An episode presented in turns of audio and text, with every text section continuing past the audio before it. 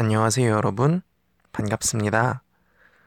팔리디 시네마에서 새로운 팟캐스트 프로그램으로 팔리캐스트를 시작하게 되었습니다. 많이 많이 들어주세요.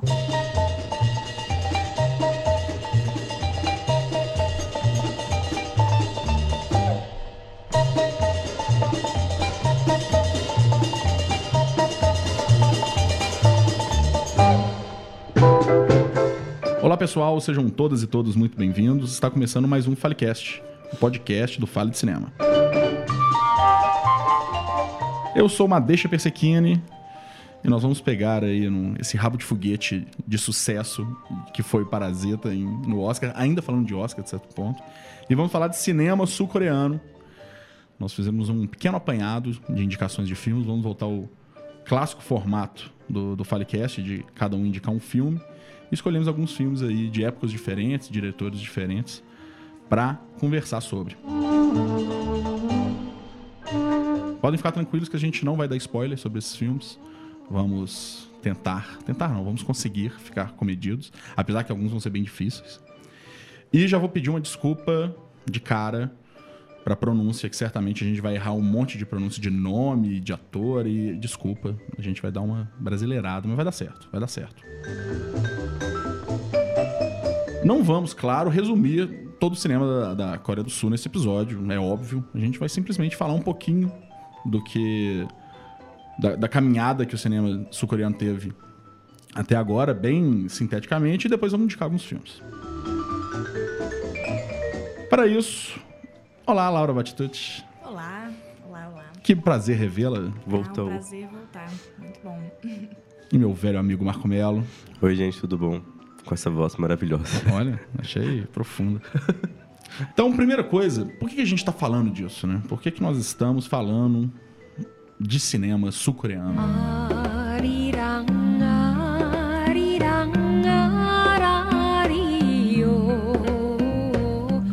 Fazer um breve histórico aqui. Eu vou começar esse histórico em 1919, que é o primeiro filme é, registrado na, na, na Coreia ainda, né? Não, não tinha divisão em 1919. Foi Vingança Honrada, do Kim Do-san. E é, infelizmente, um filme que já foi perdido. Não tem nenhum registro. Ele tem uma breve sinopse só de registro. Ele- ninguém... Não tem registro nem de pessoas que assistiram esse filme. Ele existiu? Pois é, é, fica aquela dúvida de ele existiu. Mas o que é interessante é que ele é um filme, apesar, né, você pega o período de 1919, mas ele é um filme que pega a realidade da Coreia, que era um dos países mais miseráveis do mundo. Uhum. Então ele retrata um pouco isso, diz a lenda, né? Porque não dá pra saber. Diz os estudos, pelo amor de Deus. É, é verdade, a lenda não. A lenda não. Vamos defender isso. É, em 26 aí tem um filme que é mais. Que, que é interessante que ele também foi destruído. Mas esse, esse já tem muito mais registros, que é o Arirang, que é o nome, inclusive, de uma canção é, é, patriótica da, da, da Coreia, que é um filme extremamente nacionalista. E nesse momento, ser nacionalista quer dizer ir contra ao Japão, que era o, o, o império. A, a Coreia era uma colônia ali do Japão. E ele foi destruído no início do período da censura japonesa, que foi ficando cada vez pior até a guerra. Na guerra, se vocês lembram das aulas de história, é, teve a divisão das Coreias, uma Coreia comunista e uma capitalista. E aí ficou Re- Coreia do Sul e República Livre da Coreia, né, com a Coreia do Norte. E nesse período de 26 até o fim da Segunda Guerra, a produção é quase nula, assim. Tem muito pouca coisa, a maioria de filmes mais é, panfletários, filmes propaganda, eram os filmes que o, que o Japão deixava. Mas então, em 53, a gente tem o armistício, né, o acordo, que é quando os países deixam de, de estar em guerra, a Coreia do Sul e a Coreia do Norte. E aí começa algo muito interessante. Nesse período, em 53, o governo da Coreia do Sul começou uma isenção total fiscal do cinema sul-coreano. Então, tudo que envolvia cinema, você tinha uma isenção fiscal tributária. E isso deu uma impulsionada. Junto com uma série né, de, de programas neoliberais capitalistas de trazer eh, tecnologia, então começou a chegar algumas coisas que não tinham antes. E nesse momento era o sonho, né? O pessoal estava vivendo o sonho. Po- trazer dois filmes aqui que eu acho bem interessantes desse período, que tem aquela que- questão da quebra dos valores, né? do- de Confúcio, que a Coreia é toda baseada nisso, né? então extremamente conservador, disciplina, ordem, tem uma frasezinha né, de Confúcio. Mas é Mão de Destino, de 54, que foi o primeiro filme é, é, registrado com um beijo. Foi o primeiro beijo em 54, registrado no cinema. E depois um chamado Me Imagine, que foi o primeiro filme dirigido por uma diretora, que é de 55. E ela teve tão pouca. é, é, o filme fez tão pouco sucesso que ela nunca mais dirigiu. Ela foi isolada, assim. Esse filme, inclusive, passou num festival há pouco tempo. Eles conseguiram resgatar uma cópia, exatamente falando sobre é, é, direção, diretoras mulheres na, na Coreia. Vamos lá, dando sequência. Tá acabando. Em 72, é importante ter uma mudança na legisla- legis- legislação. E aí que o negócio muda, eu acho que já caminhando para o que a gente está vendo hoje. Que começa uma lei de obrigatoriedade de exibição de filmes nacionais nas salas. Isso só foi aumentando essa obrigatoriedade. Então, nesse período, você tem muito uma explosão de filmes de gênero, assim. Ainda mais você pega a década de 70, né? Você pega ali o, o- o início da nova Hollywood, então isso era muito falado dessa questão. E pegando esses filmes com um- uma década de atraso do que foi os western e os musicais, esse, esse tipo de produção é feita pra caramba. E vamos chegar agora na década de 90, que eu acho que é a gente está mais marcado.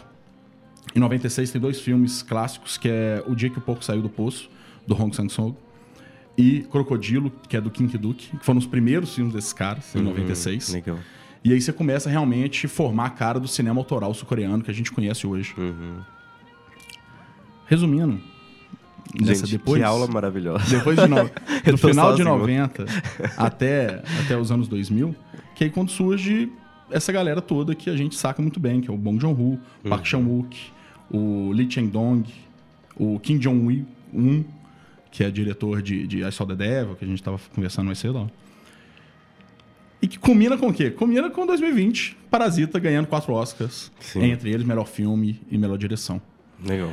É muito interessante falar que aquele passo lá da mudança da legislação também, isso promoveu é, investimento misto no cinema. Então você tem um apoio do Estado muito grande com essas leis e isenções fiscais e você tem investimento particular. Eu não sei se vocês lembram na- no discurso de agradecimento que tinha uma, uma senhorinha ruiva que é, o- começou a baixar o, né, Fofa. o áudio e aí a galera começou a bater palma e ela voltou. Aquela senhorinha é a Mickey Lee, Hum. que é do. Ela é neta do criador da Samsung. E hoje ela é a pessoa que mais investe em cinema, uma das pessoas que mais investe em cinema na Coreia do Sul, assim. Legal. E ela é responsável por uma série desses filmes. Uhum.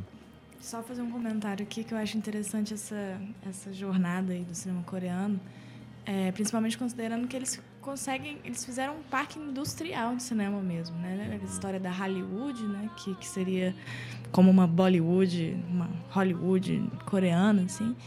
E eu acho que isso demonstra assim uma, uma- um tipo de política que é uma política que, que funciona. Né? Essa, essa questão do investimento misto foi uma política que, que, que perpassou vários países, inclusive o Brasil.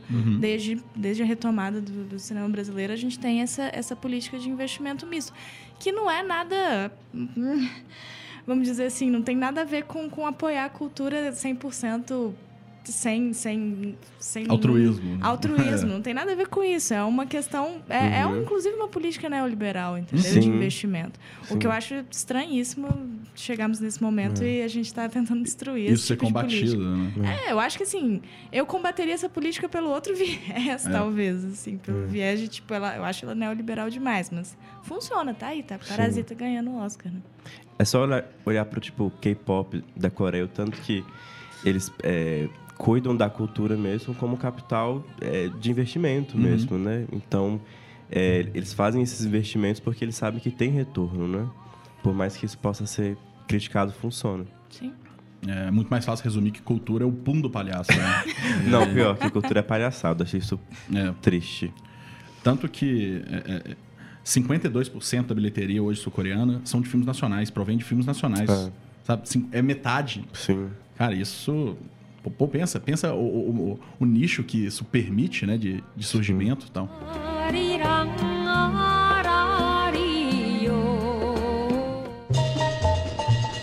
Postulados feitos, né, histórico garantido. Vamos na sequência. É, para quem não conhece o Fale de Cinema, a gente está no Instagram com indicações de filmes e curtas. E além também a gente está aqui no Falecast, que é o nosso podcast. Para continuar escutando, é só assinar o feed do Falecast nos aplicativos de podcast ou procurar por Fale de Cinema e encontrar nossas cadeirinhas. Nossas cadeirinhas. encontrar nossa cadeirinha vermelha. Então é isso aí, galera. Senta aí, ajeita o fone. Cadê Bora falar de cinema. Galera, eu vou começar, porque eu falei pouco hoje no episódio. Então eu vou, eu vou começar indicando O Hospedeiro, que é um filme de 2006, do Bong Joon-ho. Mr. Kim, Formaldehyde. Dirty formaldehyde. Pour him into the sink.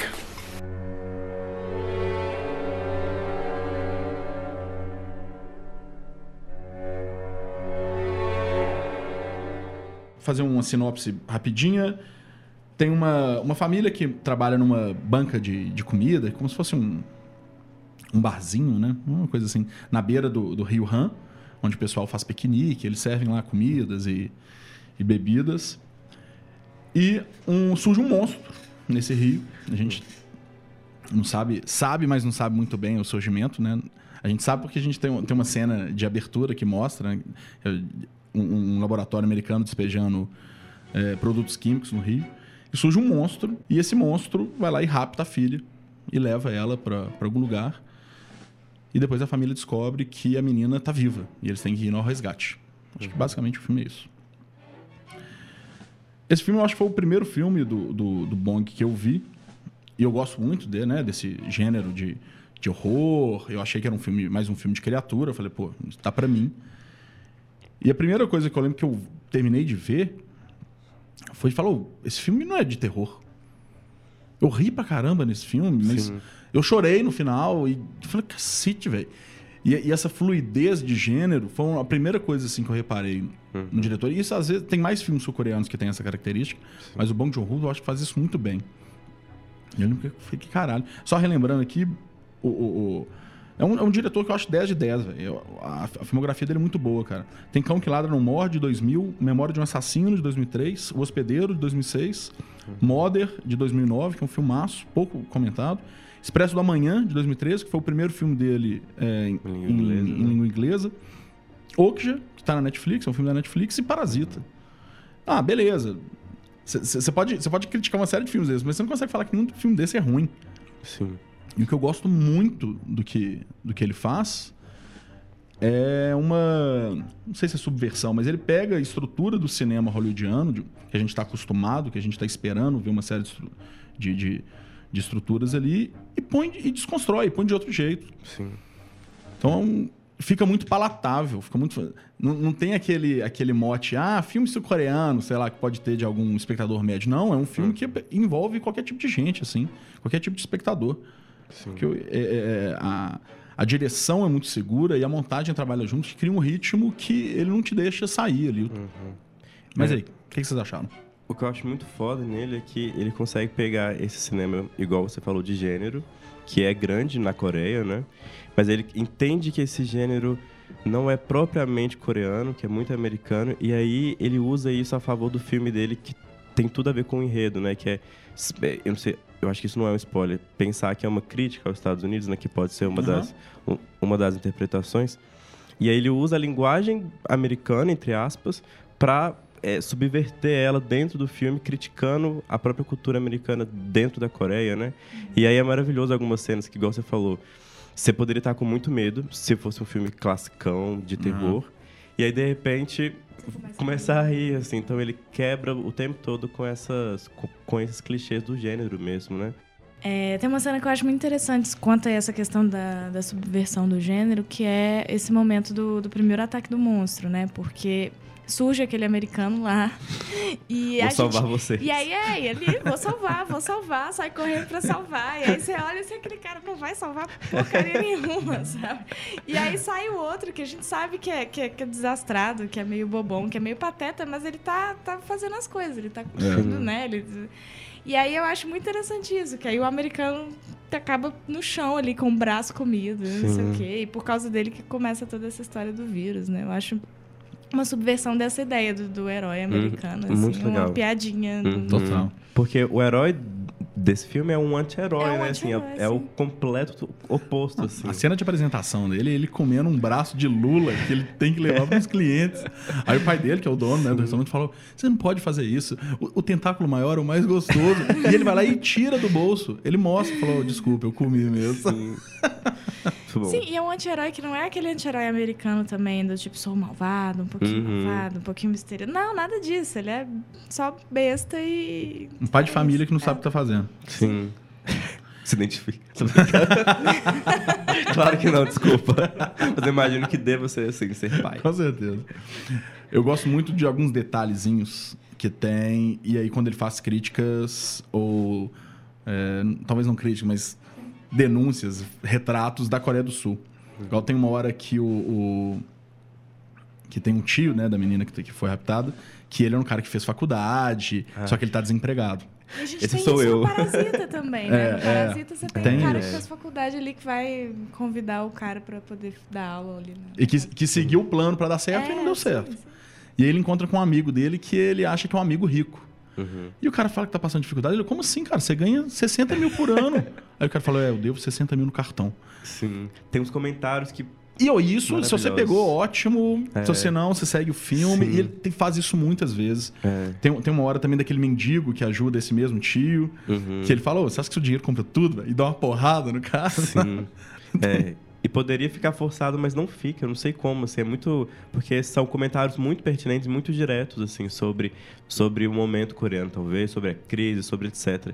Porque o filme parece ter uma coisa um pouco... Dá pra fazer uma leitura meio mais simbólica, assim, né? Tipo, pensar no monstro como os Estados Unidos ali dentro, pensar nessa família, igual você falou, que tem várias gerações, como se fosse toda uma Coreia, talvez, do mais velho ao mais novo, e sendo que esse mais novo é o que é o que é levado mesmo, né? Sei lá, um futuro que, enfim, é um filme que dá pra você fazer um é super divertido, você vê o filme assim rachando de rir ao mesmo tempo, super envolvido numa trama é, clássica entre aspas, e no final assim você vai pra vários lugares. Eu lembro que acabou o filme, eu fiquei horas conversando com o Douglas, tipo, não, dá pra falar isso, dá pra falar, é muitos caminhos possíveis. Isso eu acho que é, denota assim um cineasta muito forte, né? E- não é à toa, né, que ele ganhou o Parasita. Eu acho que esse filme, igual eu falei com o Madeixa, ele já tava um broto ali bem parasita esperando pra sair assim. Não, não, não que esse em si não seja completo em si, né? Não, sim. Eu acho que uma coisa dele também é o domínio da linguagem, né? Porque é um Uhum. negócio absurdo, assim. Eu lembro quando eu vi o Parasita, que eu vi o Parasita antes de ver esse, né? É, quando eu vi o Parasita eu já estava impressionada, mas agora, assim, é, é absurdo mesmo, É. assim. E como é que ele constrói os personagens também pra gente gostar Uhum. deles, assim. A gente sabe quem é quem ali. E, Uhum. de novo, esse tema da família, né? Que acho que meio que volta, assim, É verdade. nos filmes dele, assim. Essa, essa união que tá meio ali... Que eles não necessariamente querem estar juntos, mas eles estão juntos ali porque eles precisam, né? Então, eu Uhum. acho isso bem interessante no filme. né? Isso é muito legal porque essa família ela tá contra todo um estado, né, que tá amparado ali pelos Estados Unidos e que não faz nada, né? Então essa é outra crítica muito grande que tem no filme assim, porque o final é maravilhoso. A gente não não vai falar, Uhum. mas eu acho que ele ele conclui perfeitamente assim, porque é o momento que ele diz, olha, num gênero clássico teria uma redenção, né? Teria uma, uma coisa muito romantizada de salvar e tudo mais. Mas eu não vou dar essa redenção pra vocês e você espera ela. Então, Não, tem e, e ele te leva pra um lugar que você não imaginava, mas não porque tem um grande plot twist que você fica, meu Deus, não, mas realmente você não imaginava que ele ia chegar naquele ponto ali, Sim. porque a história ramifica de uma forma É. não convencional, né? É legal isso. Uma, uma indicação que eu quero fazer é um- o último episódio do Plano Sequência, que é um podcast que eu sempre falo aqui, que foi a filmografia do, do Bong Joon-ho. E ficou bem legal. E Um parabéns pra esse povo, gente, que não, fala de ficou, todos os ficou muito filmes. massa. Eles Parabéns falam de hospedeiro Ficou- e falam de parasita também. A gente vai colocar, colocar no, no link na descrição.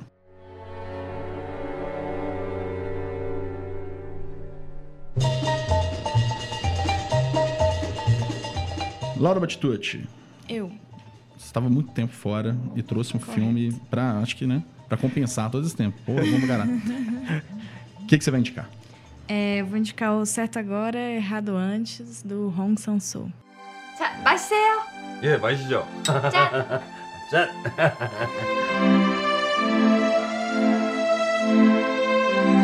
Então, a sinopse desse filme pode- poderia ser a sinopse de qualquer filme do, do Hong Sang-soo.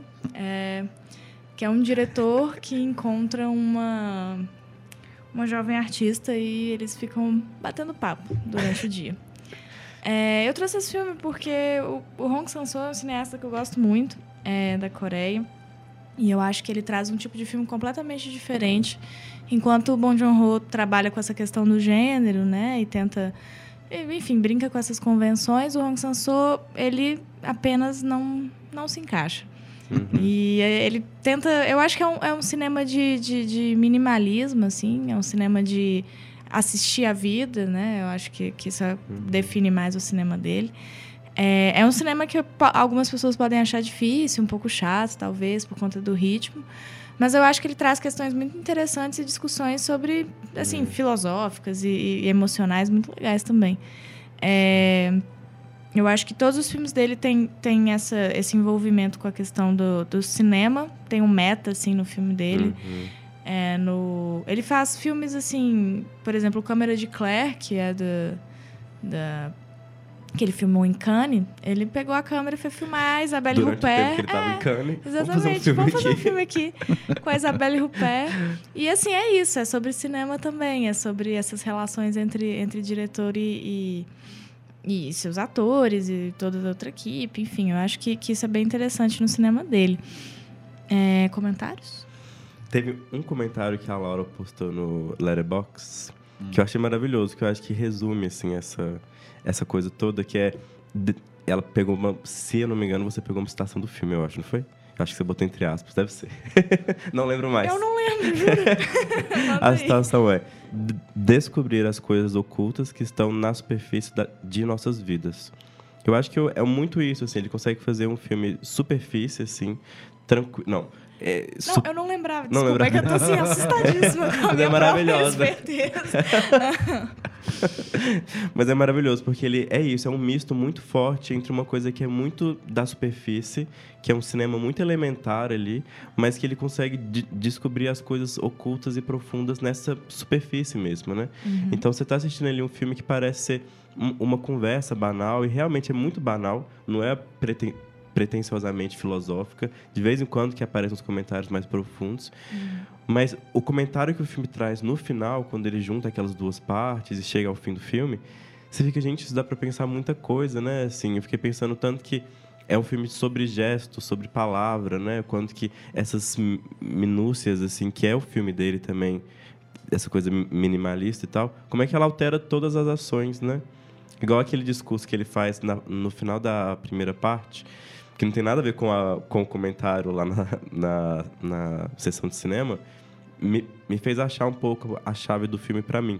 Que era tipo, não, isso aqui é, é só palavras, palavras, tipo, a, a, o que é real, o que aconteceu, é, é a mesma coisa.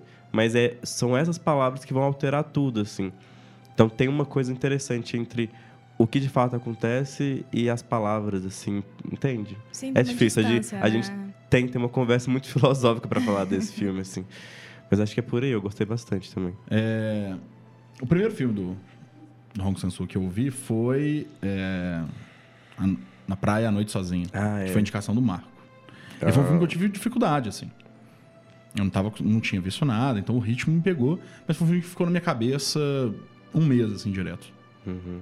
Depois eu revi e tal. É um filme que hoje eu gosto muito. Então eu fui ver é, é, certo agora, errado antes, já esperando isso. Vamos lá. Só que eu achei, ele, eu achei ele super fluido. Uhum. Ele- o filme é dividido em dois atos, né? E que mostram mais ou menos os mesmos acontecimentos sob um ponto de vista diferente, ou talvez sobre outra situação, ou então se tivesse acontecido. Eu não sei. Eu É. queria, in- inclusive, perguntar pra vocês o que, que vocês acham que define naquele universo esses dois atos. O que, que- o que, que mudou ali? São possibilidades? Eu acho que é só ponto de vista. Na minha opinião, é ponto de vista. Porque o primeiro tem uma voz dele em off, assim, uma narração dele em off. Que Você fala, ah, não, é, é subjetividade dele. E o segundo, eu, eu fiquei esperando o óbvio dela, né? Da, da, da, da personagem da Kimi Lee. E não tem isso. Aí eu falei, putz, quem que tá aqui, velho? Por que que tá certo agora? Eu, Eu- acho que é essa, esse bichinho que ele quer colocar na É. cabeça. assim. É. Eu acho que eu fiquei pensando mais em questão do fazer cinema, assim, tipo, cinema é talvez refazer, é montagem, é você fazer de novo, olhar de novo. Então, tipo, diegeticamente, eu, não, eu, não- eu, eu, eu acho que é difícil a gente falar o, o que de fato né, aconteceu e não Sei. aconteceu e tal. Mas isso de refletir sobre o próprio cinema, eu imagino muito ele brincando, assim, tipo, se eu montar o filme assim, não só montar, né, porque as cenas são diferentes. Mas tem uma coisa do tipo fazer cinema, assim, sabe? Vamos, por- que não fazer de novo, né? Sim, sim. E eu fico impressionada, porque ele é um cara que escreve o roteiro no dia, né? Ele É. acorda e fala assim: ah, hoje eu vou filmar isso aqui, isso aqui. Como que ele fez um filme com essa estrutura, É. nesse, nesse tipo de, de, não, de esse filmagem? né? realmente, Assim, esse eu é. fiquei pensando. Mas aí veio num ponto que me incomodou ir Uhum. na praia à noite sozinho, me incomodou isso também, que é o, o real daquilo tudo, né? O diretor que tem um caso extraconjugal Uhum. É, sim, Sim. com uma artista maravilhosa. É, Eu eu fiquei fiquei pensando julgando se você uma parte da minha polêmica. Não, e foi nesse filme, né? Que Sim. quando É. veio à tona Sim, sim. o, o, o, E parece que ele tá se o justificando, Hong né? Sang-soo Assim, tem, tem um pouco Hoje ele tá disso. casado, né, com a, com a Kimi Hee, que é a Uhum. atriz. E- e- no mundo real. Nesse mundo que vivemos. E foi um caso meio caras, assim, virou fofoca. E aí Sim. a esposa dele, ele tinha, ele tinha uma filha, eu acho. A esposa dele teve Será, briga. será, foi será muito foi nesse filme que eles Não, né, foi. assim, fazer Eu não sei se foi nesse filme que eles polêmicas. começaram a ter algo. Mas foi depois desse filme que isso foi, ficou público. Virou uma coisa Que meio louco, né? tabloide ali na É, ficou um tabuleiro Uhum. desastre, assim, pai, inclusive. Não. Muito doido nessa coisa da realidade com, tipo... Sim, sim. Eu acho que é isso que ele, que ele coloca nos filmes. Agora, Sim. É, que é complicado, é, claro que é, mas eu acho que, que existe uma troca ali no, no filme, e existe uma complexificação da própria figura dele, assim, ele não, Uhum. não, não- ele também não se desculpa. Eu acho que nesse filme talvez existe uma justificativa, mas você vai ver nos próximos, assim, esse tema continua aparecendo meio que para Uhum. sempre, assim. Isso continua aparecendo e ele continua, ele tensiona a própria figura, ele brinca com isso, ele pensa É. nesse tipo de coisa, assim. Sim. É muito legal que ele não se preserva, né? Não, é Isso- isso, é, é, isso, isso que eu é acho muito- isso passa uma interessante, honestidade entendeu? muito Porque grande, a maioria assim. desses É. Diretores ele vai tentar se preservar de Uhum. alguma forma. Aí realmente. É, essa palavra honestidade acho que tem tudo a ver com o cinema dele, assim, né? Do cinema honesto mesmo, assim, da... Né? Enfim. Oh, mas esse é um filme que eu, é de, é de, de rever, assim. Porque ô, você consegue tirar muita coisa É. de um plano, de, um, de uma cena. Uhum. Porque tem. primeiro tem a questão da cultura, né? Então, às vezes são diálogos mais fechados no início, e tem a questão do álcool, e o sul-coreano tem uma ligação com o álcool, assim, de, de precisar do álcool para se abrir É, e para se verdade. conectar. Aquela bebida chama sojo. É. eles são muito. Cara, muito sempre me dá vontade de beber que é trem, né? assim. É, eu tenho muita vontade também. É o momento chave dos filmes dele, né? Quando eles bebem, aí as coisas aparecem mais. Sim, É. sim. E como ninguém faz o que ele faz, cara.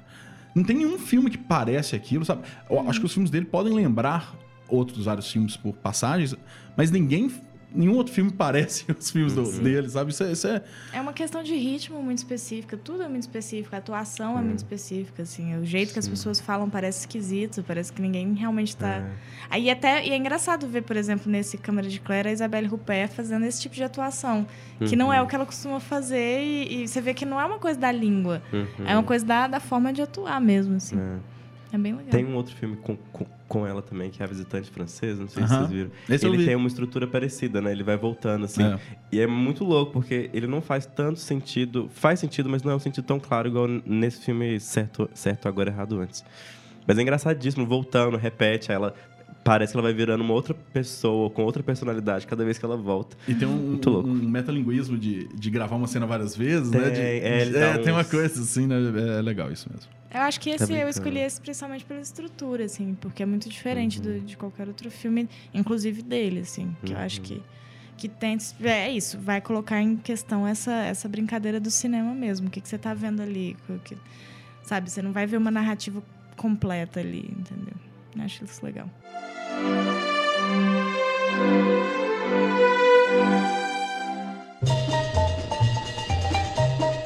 É, pessoal, o, o Felipe César, é, participante do, do Falecast, tinha participado desse. Ele gosta muito de cinema co- sul-coreano, infelizmente ele não pôde.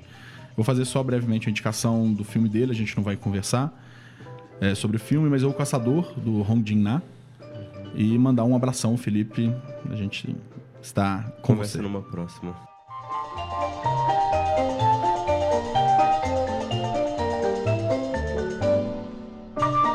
Marco Melo. Oi, gente. Trouxe um filme barra pesada mais uma vez, né, Marco? Trouxe. Qual é? Polêmicas. É? Qual é o filme? É Em Chamas, do Lee Chang-dong.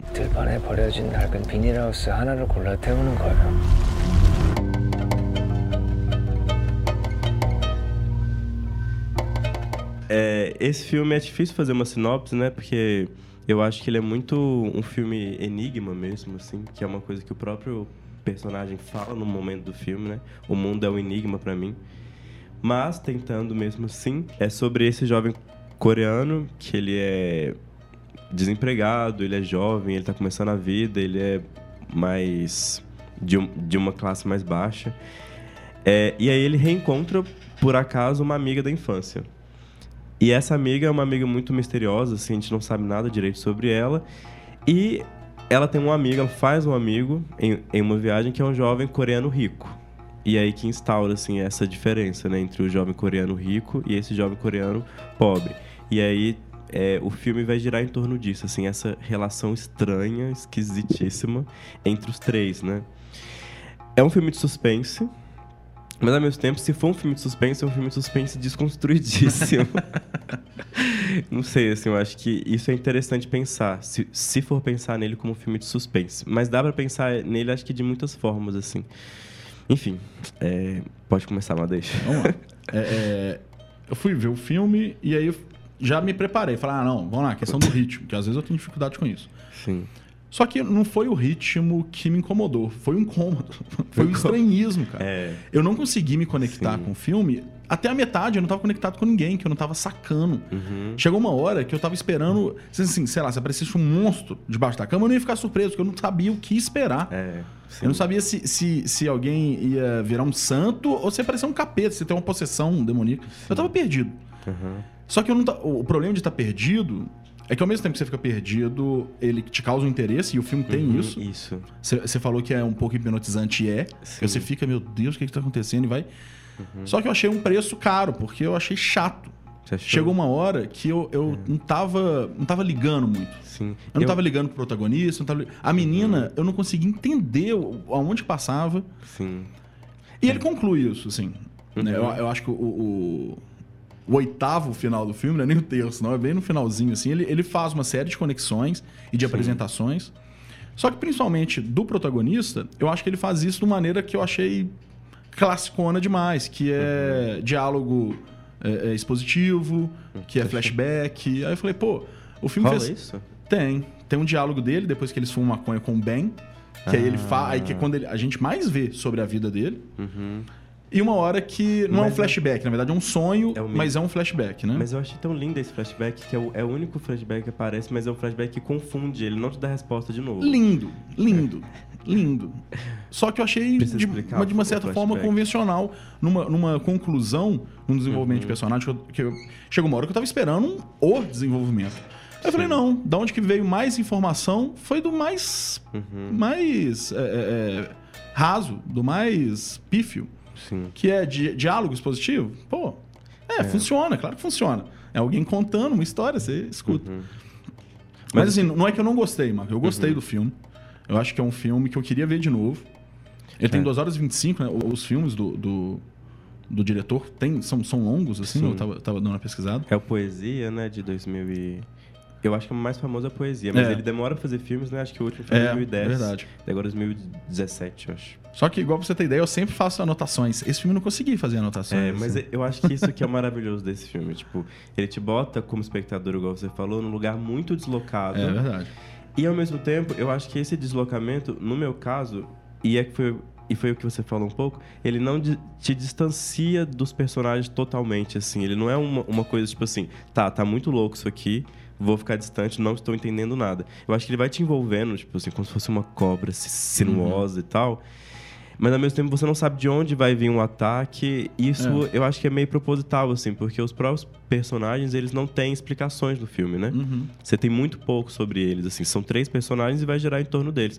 Só que mesmo eles sendo os, pro- os protagonistas, você sabe a posição so- so- social deles, você sabe os anseios deles, que eu, que eu acho que é o que fala muito alto no filme, essa metafísica. Essa menina que é muito angustiada, ela tá perdida e ela tá à procura do grande faminto, né? Esse nome que, que, Aham. que ela usa para falar sobre quem tem fome não é de comida, é de, de De de, sentido de vida. Aham.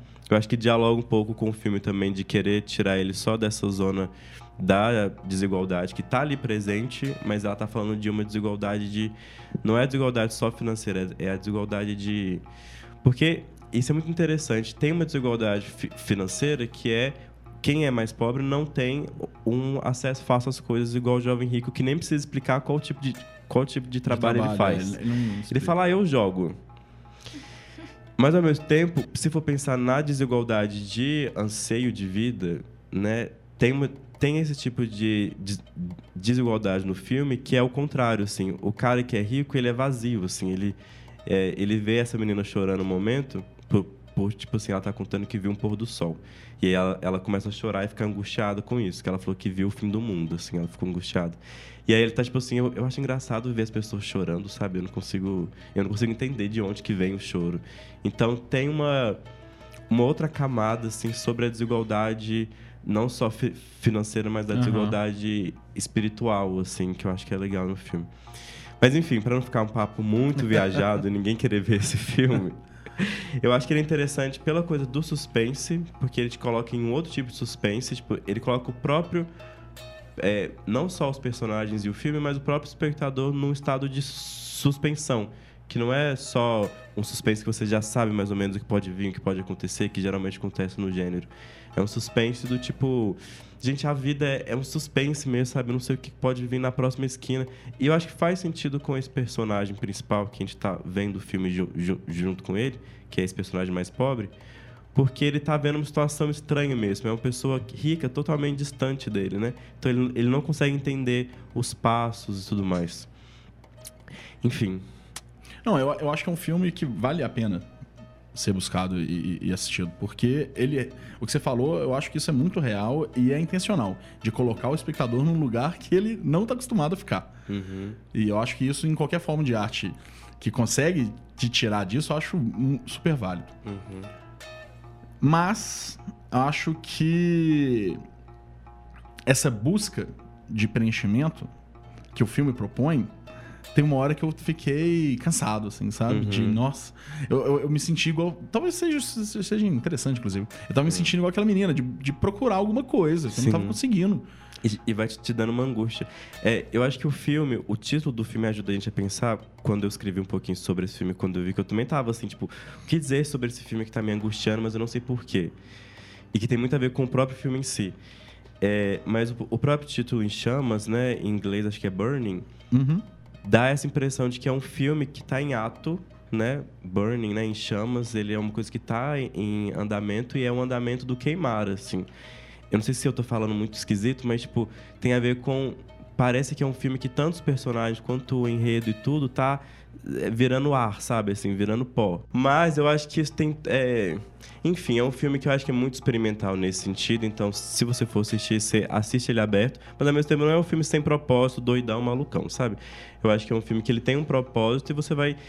É, está sentindo num lugar angustiante que é o, o lugar dos próprios, dos próprios personagens, né? É, deixa eu ver se tem mais alguma coisa que a gente pode pensar. Ah, tem umas coisas que aparecem no filme que quando a gente revê ele a segunda vez talvez ajude. Acho que é uma questão de, de, de ser um filme para rever. Que é uma questão que aparece logo no início, que é ela fazendo aquela pa- é, pantomima, não é? Da, da laranja, né? Isso, é uma cena bonita, assim, ela fica tirando uma laranja e aí ela come essa laranja. E parece realmente a cena muito boa, Então, assim, ela parece ela que de fato... faz uma mímica de comer uma laranja e descasca. E aí ela fala que ela pensa tanto na laranja que quando ela põe o gomo na boca, ela sente o gosto. Ela sente o gosto, sim. E aí eu fiquei pensando o quanto que o filme trabalha com essa coisa da pantomima, assim. Que é uma coisa que tá ali presente. Você sente que tem alguma coisa esquisita acontecendo, tem alguma coisa que ronda ali, mas ela é invisível. E aí o filme vai manter essa coisa da invisibilidade, assim. Eu posso estar forçando um pouco a barra? Não, acho que não, acho que faz todo sentido. acho e no que- final você sente o gosto. Entre aspas. No final é, o. a Fura um pouco, é- né? é. É, e tem uma coisa da metáfora que tem tudo a ver com a própria pantomima, assim, que eles falam muito no filme.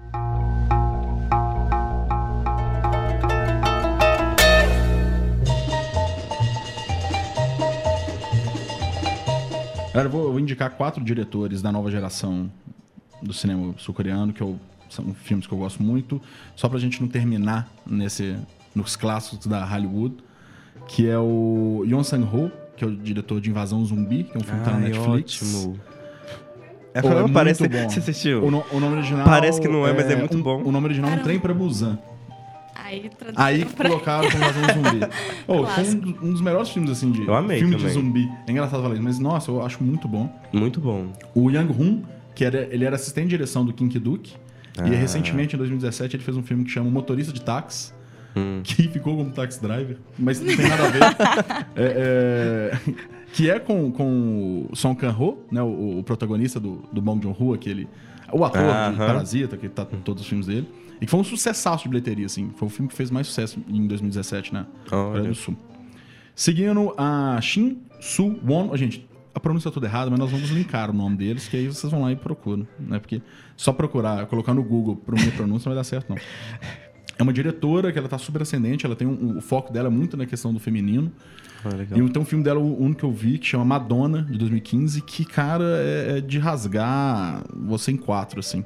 Legal. Só que não no, no clássico da mulher que sofre, sabe? Eu- eu- é, é uma, essa, a a Shin Song Won, eu acho que ela consegue desdobrar essa visão que principalmente o homem tem do feminino de um jeito muito legal. E por fim, outra diretora, que é a Rodeok, que ela ganhou o prêmio de melhor filme no Festival de Cinema de Xangai, que é o maior, o maior festival de cinema do mundo, por quantidade de filme escrito e participantes. País gigante, né? Tá na China, cara.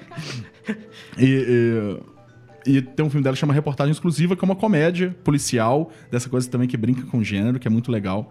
Chama Rodeo, que é a diretora.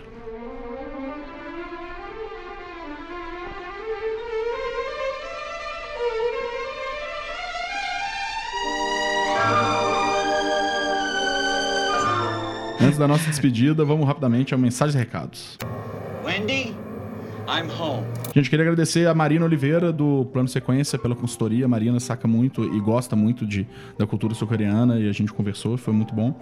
E por essa vinhetinha que vocês escutaram no início, Juan, thank you very much for the voice message.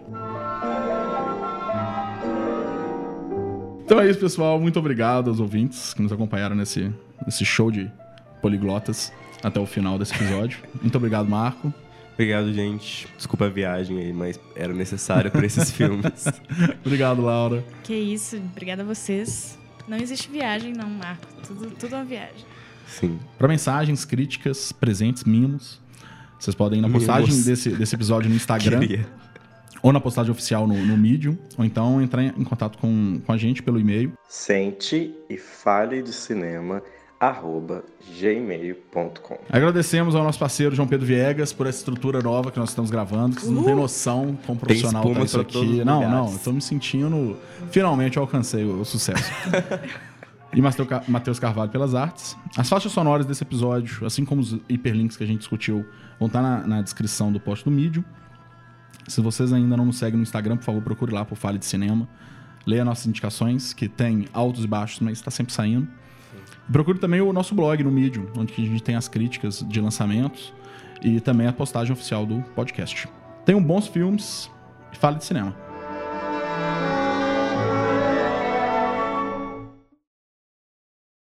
É mesmo, e temos É. cadeirinhas vermelhas de verdade. Nossa, é. cadeirinha. vermelhas. Que nunca foram vermelhas, mas não É, eu, eu adoro a Não Laura foram falando isso. vermelhas. Cadeirinha preta! Eu sempre falo isso, é maravilhoso.